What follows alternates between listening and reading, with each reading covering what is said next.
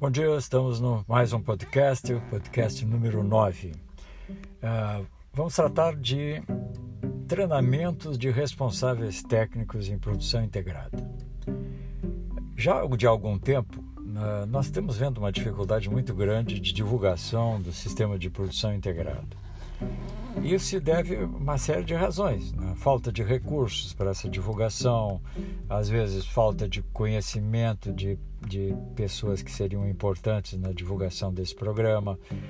E nós então achamos, e depois de um, de um estudo que se fez, de uma discussão interna, que uma das melhores formas de se fazer essa divulgação seria através dos responsáveis técnicos e de uma forma bastante simples, ou seja, eh, tem inúmeros agrônomos e técnicos agrícolas eh, no país interessados em aprender, em conhecer novas técnicas e principalmente em ter uma nova fonte de recursos.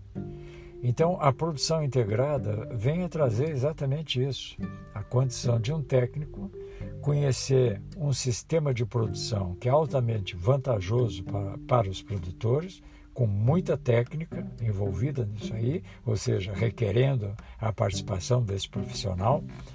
E ele então é o maior interessado em divulgar o programa, em conseguir eh, seus clientes, que ele vai dar assessoria para se prepararem para a produção integrada e como é que nós conseguimos isso? Nós temos que treinar esses responsáveis técnicos e treinar de uma forma abundante, uma forma, vamos dizer, quase universal, assim que o máximo de técnicos consigam ter acesso a essa tecnologia. A norma técnica, vamos dizer, o, o a norma técnica exige que o responsável técnico tenha um curso de produção integrada específico na cultura da qual ele vai ser um responsável técnico. Então, a primeira coisa que o técnico tem que procurar, em todo o Brasil, um técnico lá do Amazonas, por exemplo, uh, do Pará agora, que é uma situação mais recente, um técnico do Pará tem que estar preparado para uh, assessorar seus clientes em produção integrada de pimenta do reino, por exemplo. Então, ele vai fazer o curso de produção integrada de pimenta do reino. E existe em todos esses lugares do Brasil existe a produção de folhosas. Então, esse técnico que vai dar assessoria, se ele tem uma clientela boa em folhosas, ele vai procurar fazer um curso de responsável técnico em folhosas. Então, aí ele poderá dar essa assessoria.